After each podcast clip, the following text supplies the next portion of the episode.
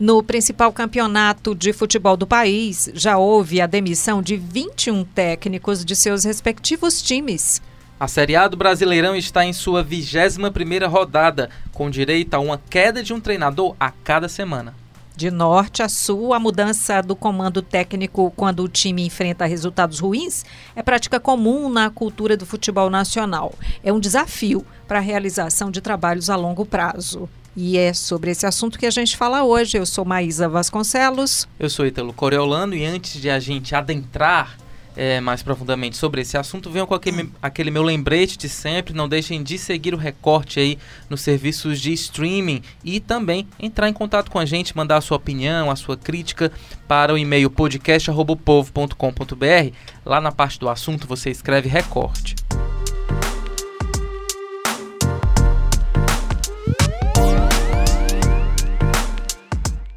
Além de resultados de jogos, polêmicas de arbitragem e expectativas por contratações, o noticiário futebolístico vive de especulações constantes sobre quedas de treinadores de equipes que atravessam uma fase.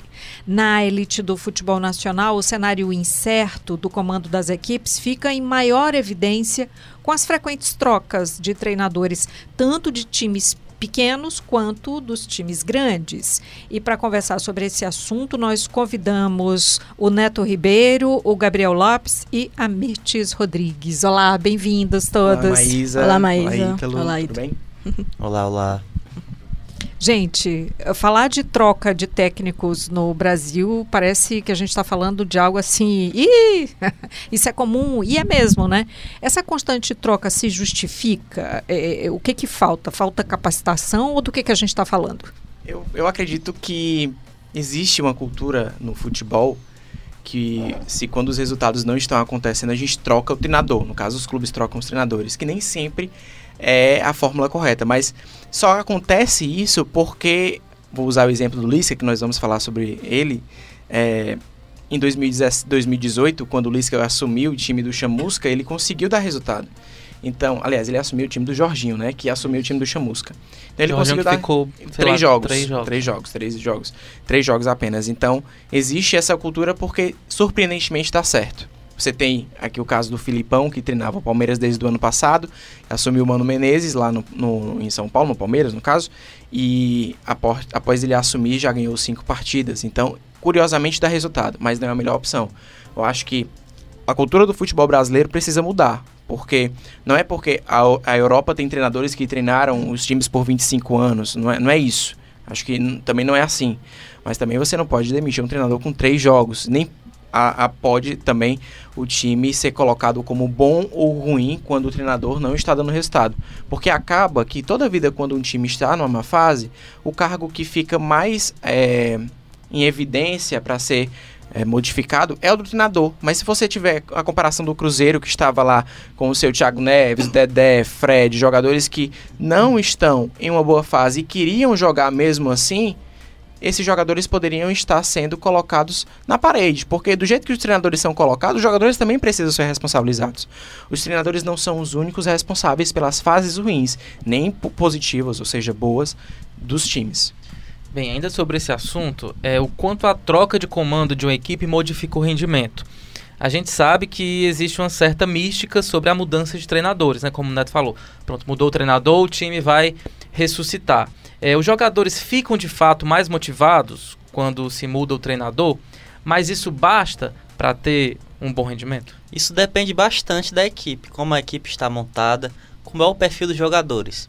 Acontece muito dos jogadores se motivarem inicialmente, mostrar serviço para o novo treinador, para ganhar, ganhar espaço na equipe. Mostrar serviço, Exatamente. tá aí, gente. Mostrar serviço, mostrar que, que está lá, que pode ajudar mais, pode ter mais espaço na equipe. Mas esse fator é muitas vezes inicial. O que acontece? Tem aquele fator motivacional também, o treinador vai e, e dá um sangue novo na equipe, dá uma esperança de mudança. Isso pode trazer resultados a curto prazo.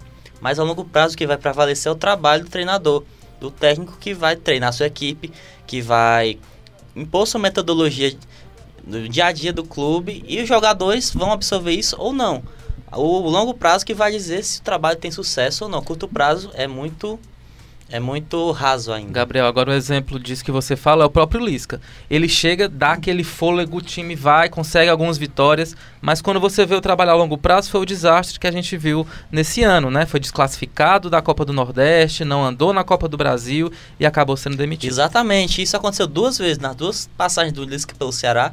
A de 2015, que ele, ele fez com que a equipe não caísse para a Série C, e em 2018 também, mesma situação, só que na Série A ele, ele fez com que a equipe escapasse, mas no, no ano seguinte, quando ele continuou, não conseguiu dar sequência ao trabalho, a equipe não rendeu o suficiente e ele saiu da equipe, do, do time dessa maneira. Gente, não dá para escapar dessa lógica, não, né? Porque vocês estão falando aí do, do Lisca, né? Mas os, os dois maiores clubes, né? O Fortaleza e o Ceará, já entraram nessa onda dessa troca, né? Depois de uma má fase. Tanto o Fortaleza quanto o Ceará já tiveram pelo menos duas trocas de comando até aqui. Oh, é, eu queria só, antes dessa pergunta, mas é falar que existem jogadores que treinam para os treinadores. Ou seja, é, existem jogadores que jogam para o treinador. Você tem alguns casos de o Lisca, como você citou, que os jogadores em 2015 compraram a ideia do Lisca de querer. Ele tinha um retrospecto ridículo, o Ceará na, na competição. Nunca treinou um time de relevância fora o Ceará. Né? É, o, o, o, Internacional, com uma situação jogos. parecida, que foi de três jogos, quando o Internacional caiu, se não me engano, de 2016 para 2017. Isso, Isso 2016 para 2017. E ele treinou para três jogos, mas não conseguiu tirar. Era uma situação totalmente diferente da do Ceará, que ele tinha uma quantidade maior de jogos. Então, existem jogadores que treinam e correm, ou seja, eles competem não só para a torcida, não só para o time, não só para os seus companheiros, mas também treinam para os treinadores. E é por isso que acontece muito essa, essa troca, né? Porque existe essa mística, como a Maísa falou, que, é, aliás, o Ítalo falou, que o treinador, quando ele vai para uma outra equipe, o time tende a demonstrar uma capacidade maior de reação para mostrar espaço e tal, mostrar serviço. E é complicado, não pode ser assim. Né? Você tem um treinador lá que, que está no cargo, mas ele também pode dar resultado mesmo com aquele time em má situação. Agora, acontece que já é um, um pensamento tão entremeado dentro da cabeça do jogador, do torcedor, do dirigente, que coloca-se o treinador como o principal ponto para que o time esteja em uma situação ruim. E não é assim. A gente vou, vou voltar a citar. O Rogério Ceni no Cruzeiro foi mal, não foi porque o Rogério Ceni estava no Cruzeiro. Foi por causa dos jogadores que estavam lá. Porque se eu fosse o Rogério Senna, a primeira coisa que eu faria, e ele tentou fazer, era afastar o Thiago Neves. Afastar essa galera que não estava jogando nada e queria jogar mesmo assim. Futebol não pode ser assim. Futebol não é aquele esporte onde você vai colocar o jogador que tem mais nome. Isso geralmente, o jogador que tem mais nome, ele tende a ter um pouco mais de casca, tende a ter um pouco mais de qualidade, mas nem sempre ele vai ser o melhor. Então, o Tite na seleção brasileira coloca os jogadores melhores. Pelo menos esse é o discurso dele. A gente sabe que não. Tem Tyson aí que foi para a Copa, pra Copa do Mundo. Marcinho. Tem o quem? Marcinho, lateral do Botafogo. Pois é, o Marcinho agora convocado, lateral do Botafogo. Então, é, toda essa, essa situação ela, ela é muito complicada e precisa mudar a mentalidade não só do torcedor, mas para mudar a mentalidade do torcedor tem que mudar a mentalidade da diretoria, que aí você começa a ter uma mentalidade diferente dentro do esporte.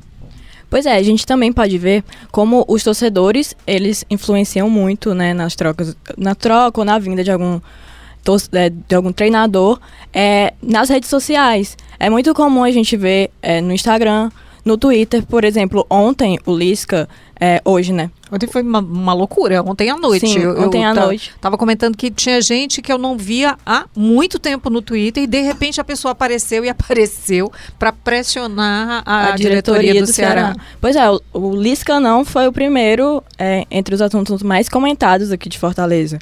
Então isso fez com que a diretoria ficasse meio recuada é, e desistisse ali da, da contratação dele.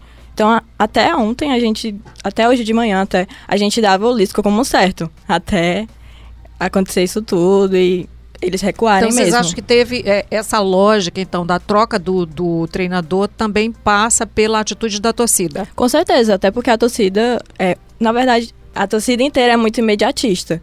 Então, quando o treinador ele não está bem, três jogos sem ganhar, já quero que- tirar, né? Você falou imediatista e é também midiática, porque vai para as mídias sociais, vai para as redes sociais, faz uma pressão. E é incrível Ainda como, bem que não vai queimar a como os do times clube, têm né, uma gente? série de perfis, né, de, de torcedores, e eles têm milhares de seguidores, isso vai criando uma onda realmente de, de pressão contra o time. Não, e engraçado que a Mitz falou dessa questão da torcida pressionar contra o Lisca. E o, a diretoria do Ceará parece não ter um padrão de contratar treinadores. Ventilou-se o nome do Lisca e inúmeros nomes foram ventilados desde então, desde a demissão do Anderson Moreira. Já foi Thiago Largue, Wagner Mancini. Gente, a demissão foi agora, né? A gente tá falando isso faz muito tempo que aconteceu muita coisa, né, de lá Jair pra cá. Ventura, quem mais? Muitos. Nós É, tivemos o Barbieri. Barbieri, Milton É, a gente teve o Barbieri, teve o Milton Cruz também agora. Aí que você tinha acabado de falar do Milton Cruz. Tinha também é, o Mancini, você também falou. O Jair Ventura, que também tá lá. São treinadores Guto, que Guto Ferreira, que tá no esporte, também foi especulado. E são treinadores com características totalmente diferentes, porque você tem o Anderson Moreira, que é um time totalmente equilibrado, e passa a ter uma equipe com, vamos supor, o Jair Ventura, que disseram que é- que estava mais próximo, que é uma equipe totalmente defensiva, que não vem de bons trabalhos, inclusive. Ele fez um bom trabalho no Botafogo, teve a oportunidade em um time muito maior, que é o Santos, e um time de massa também como o Corinthians, e não conseguiu fazer bons resultados lá. Por outro lado, o Thiago Largue treinou, treinou o Atlético Mineiro, veio da base de lá. Já um, jo- um treinador que busca ter mais a bola, bus- busca trabalhar mais a posse durante as partidas. Bem, falando sobre essas sequentes, né, mudanças de técnicos, o técnico que está há mais tempo no cargo é o Renato Gaúcho, né, treinador do Grêmio. Ele está lá desde setembro de 2016 e coleciona títulos no tricolor, como a Copa do Brasil, Copa Libertadores e Recopa Sul-Americana. Antes dele tivemos Mano Menezes, né, que também havia feito uma história muito bonita no Cruzeiro, assim como Rogério Ceni aqui no Fortaleza, né, saiu, voltou agora alguns dias. O trabalho a longo prazo, ele traz resultados? A gente pode dizer que sim. O, a gente pode tem até aqui, você citou o Renato Gaúcho, que ele é um treinador que antes do Grêmio não tinha feito bons trabalhos, né? Propriamente no Grêmio. Até lá no Grêmio ele já treinou antes, né? E não teve bons Sim. resultados lá. E aí depois ele teve essa sequência, conseguiu engatar uma Libertadores da América, Cinco títulos, Reco- não foi? Uma Recopa, teve cinco títulos, ganhou o Campeonato Gaúcho, que pra lá é uma, pra- é melhor ganhar a Libertadores, aliás, o Campeonato Gaúcho do que ganhar a Libertadores pro, pro, pro- o pessoal do Grêmio, né? O Inter, o Grêmio que não ganhava faz muito tempo, Sim, o Gaúcho, acho que o Inter- dominou por acho que 6, 7 anos seguidos. Sete. Sete anos seguidos o Gaúchão. E o Renato, ele, o último tra- o único trabalho bom dele mesmo tinha sido no Fluminense, que ele levou o time até a final da Libertadores, 2008. Mas desde então foi tra- foram trabalhos regulares, até ter continuidade agora no Grêmio. E aí a gente, a gente percebe que essa continuidade ela é difícil de ser alcançada, mas ela traz bônus e, e muito grandes. A gente falou aqui do Mano Menezes também, foi um treinador que ganhou duas Copas do Brasil. Você falou do Rogério Ceni que ganhou o Campeonato Brasileiro da Série B, Copa do Nordeste, Campeonato Cearense contra o Ceará. Gente, por que, que esses modelos não funcionam pra cá, então? Poderia muito bem funcionar, até porque o treinador conhece melhor o seu, o seu, quem você, que ele está, né, o jogador. Então, assim, ele vai poder po- botar nas melhores posições e trazer assim um melhor resultado. Acredito que também é a cultura do nosso futebol, da nossa diretoria, que não dá amparo aos treinadores, que qualquer desavença com jogadores, com torcida, sempre vai pender pro lado do treinador. É mais fácil demitir o treinador do que todo elenco, como eles dizem. Então, esse tipo de situação acaba acontecendo aqui. Há muitas trocas. Fortaleza, por exemplo, de 2003 para cá, eh, mudou de comando 67 vezes. De 2000 e... 3 para É, cá. Série C É o provoca clu- isso, né? É o clube da, da, que está atualmente na elite que mais trocou de comando nesse período. E é muito, é muito, é muito complicado ter uma sequência dessa maneira. Inclusive, é bom a gente destacar que o Fortaleza vivia um processo diferente do Ceará. O Ceará, inclusive, ele, ele demitiu um treinador, ainda não sabemos qual é esse treinador, mas o Fortaleza teve a sorte de demitir o Zé Ricardo, eu vou dizer sorte, tá, gente? Porque tem Tá, al- a gente faz de conta que não teve que coisa a ver coincidência. com a outra. coisa a ver com a. Foi e coincidência. tal. Eles não viram que o Rogério Ceni estava vazio lá no mercado, sem, sem clube, e o Zé Ricardo não estava bem, eles não viram isso, tá? Foi, foi por acaso. Então, o Fortaleza vive um processo diferente porque ele trouxe o treinador que já estava no cargo há muito tempo. O time do Rogério Ceni foi montado pelo Rogério Ceni, para Rogério Ceni, pelo Rogério Ceni. Então, tudo isso faz com que o Fortaleza esteja num ponto acima. Gente, eu pensava que o Rogério não tinha saído daqui. Eu vi o jogo contra o último jogo do Fortaleza, contra o Botafogo. O Rogério já colocou de cara aquele esquema que ele vinha colocando, o 4-2-4. E aí a torcida aplaudiu o Rogério Senna. Eu, eu nunca vi E isso. funcionou, né? né? E funcionou. O pior é que funcionou. E aí ele venceu o jogo. Assim, a gente tem algumas ressalvas a fazer, né? Porque o time com ele já não vinha jogando bem. Mas, pelo menos com o Zé Ricardo, temos aqui o chamado resultadismo, que a Maísa perguntou por que não dá certo. Resultadismo. Se o treinador chega hoje, vamos supor, será contrato Gabriel para ser o treinador. Boa sorte, Gabriel, Você ia, inclusive. Gabriel? Uma fogueira, viu? Rapaz, dependendo do tempo de contrato, do salário, quem sabe. É, talvez seja, seja um salário menor do que o do Ítalo. Talvez. Eu, o Ítalo ganha um milhão de reais por mês, né? Ai, Ele quem dera. queria, né? Pois é, então o, resulta- o resultadismo faz isso. O Gabriel fosse anunciado pelo Ceará hoje, se ele não ganhasse os dois próximos jogos, no próximo jogo, no terceiro jogo dele, ele já poderia ter, é, já, já sair de Porangabuçu. E o que, que os modelos internacionais podem ensinar pra gente, hein? Os modelos internacionais podem mostrar que lá a troca de técnicos é menos frequente. Por exemplo, eh, na Inglaterra, na Itália, na França, em Portugal, na Espanha, eles não passam de 20 mudanças por temporada de treinador. Tem, tem campeonato que chega a 12, 14 no máximo. Tem treinadores que já ficaram por mais de duas décadas, como Alex Ferguson no Manchester United. Na Itália, o Arrigo Saiu ficou um grande período de tempo, nos anos no- 80 e 90 no Milan. Ou seja, são treinadores vitoriosos que passaram grandes períodos de tempo à frente de seus clubes. E tem um ponto importante a ser ressaltado. Na Itália, por exemplo, um treinador que está comandando a Inter de Milão, ele não pode mais comandar outra equipe do mesmo campeonato caso ele seja demitido. Então os clubes pensam duas Ah, vezes é antes uma de demitir os treinadores. Não tem troca de cadeiras. Então, por exemplo, se você. Olha aqui, Gabi- Gabriel assumiu o Ceará, certo? Ok? O Ítalo é da Chapecoense, desculpa aí, tá? Beleza? Mas aí. Pobre Vamos estar no mesmo nível. e aí, vamos supor, se o Gabriel for demitido do Ceará e a Chapecoense te demitir, o que aconteceu com o Cruzeiro, o que aconteceu com o Fortaleza, não poderia ser. Não poderia acontecer lá na Itália, porque os clubes têm essa, esse rigor. O treinador ele só pode treinar um outro clube na mesma temporada caso ele vá para uma divisão inferior. Ou seja, se ele treinar Inter de Milão, ele pode treinar uma equipe da Série B da Itália. E outra, e outra situação é que esses treinadores não necessariamente são vitoriosos. É, o Alex Ferguson demorou muitos anos para ganhar o primeiro título dele no United. E o Pochettino, que está no Tottenham, nunca ganhou um título. Ele está, acho, 6, 7 anos já à frente da equipe inglesa e não ganhou título. Ou seja, o resultadismo veio, mas sem títulos. Então, esse não é um fator principal lá. Eles têm outras prioridades. Tem que ter disso. paciência, planejamento, né? Bem, uma outra opção, né? Colocada aqui pra gente finalizar o nosso bate-papo, seria trazer técnicos estrangeiros. Isso pode ajudar no desenvolvimento do futebol brasileiro. Casos como Jorge Jesus, lá no Flamengo, ele que é de Portugal, o Jorge Sampaoli no Santos, ele que é argentino, que tem certos resultados bons. É, esses exemplos podem ser usados como referência para os demais times aqui do país? Ah, eu acho que sim. Mas tem que ver a, a, a torcida também, né? Se, os time, se o treinador estrangeiro não fizer um bom trabalho, a torcida também vai ter os mesmo, a mesma postura que com um treinador brasileiro. Mas o estilo deles é interessante. Não sei se vocês concordam. Sim, sim. É, que podem sim é, fazer uma diferença no futebol Lembrando daqui. que o Flamengo está aí liderando. Com certeza. campeonato. Com- na semifinal, na semifinal da Libertadores, mas eu acredito que não somente o treinador ser estrangeiro é suficiente para mudar essa cultura. Ele pode trazer novas ideias, ele pode mudar, mas a gente pode pegar exemplos antigos, como o Juan Carlos Osório, que treinou São Paulo, o Paton Balsa também treinou São Paulo, que tiveram trabalhos curtos em suas equipes. Tá certo que foram para as seleções nacionais, mas já estavam pressionados, provavelmente seriam demitidos. O Aguirre no Atlético Mineiro e no Inter também foi demitido previa, precocemente.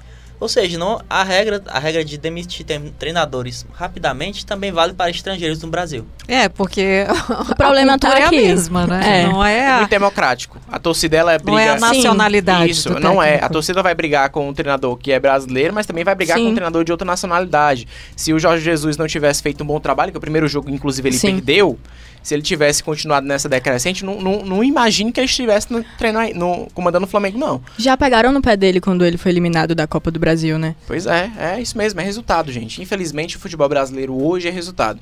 Então a gente não pode fazer Resultado a curtíssimo prazo. Isso. Com certeza. É, é importante frisar isso. Obrigado, Maísa. Resultado em curtíssimo prazo.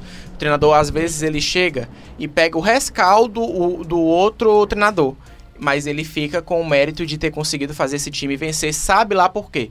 Então, depois que ele engata essa, essa segurança aí, a gente tem até o exemplo do Chamusca. O Chamusca subiu um time da Série D pra Série C, da C pra B e da B pra A, que foi o Ceará.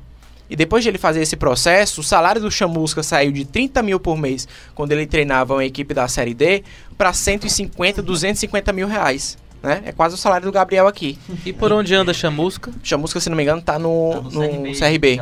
Que tá bem, inclusive. Ele Tá- pode subir tá de no- novo. Sim, tá no G4, Pois é, é, verdade. Pode subir de novo. Então, acontece isso. É muito democrático. A gente não pode dizer que é por conta de um treinador ser é, ou não um estrangeiro que vai dar resultado. Eu acredito até que com esse período que o futebol brasileiro passa, que infelizmente está longe de acabar, que é o resultado em pouco tempo, não seja uma opção tão viável contratar um treinador como o Flamengo fez no meio da temporada, um treinador português. É porque o, o Jorge Jesus ele é muito bom. Ele era, segundo a imprensa portuguesa, era um dos melhores treinadores de Portugal. Então ele era cogitado até, até para a seleção portuguesa. É, não acho que seja um modelo bom. Mas por outro lado, pode ser que dê um diferencial. Acho até legal ter uma pessoa que fala portunhol na, na coletiva. Dá uma exercitada no nosso espanhol, né? Então é isso, vamos aí, né? Torcer para que o Ceará arranje logo um técnico, que o Fortaleza deslanche, que os dois não caiam, que no ano que vem a gente continue aí com dois cearenses na Série A. Exatamente. Com certeza. Muito obrigada, então, a vocês. Eu que agradeço. Obrigada, gente. Obrigado, pessoal. Obrigado. Esse foi o Recorte episódio 158. A gente volta amanhã. Tchau. Roteiro e produção, Wanderson Trindade, edição e produção, Bruno Melgácio, áudio, André Silvestre, coordenação de produção, Chico Marinho, publicação e estratégia digital, João Vitor Duma.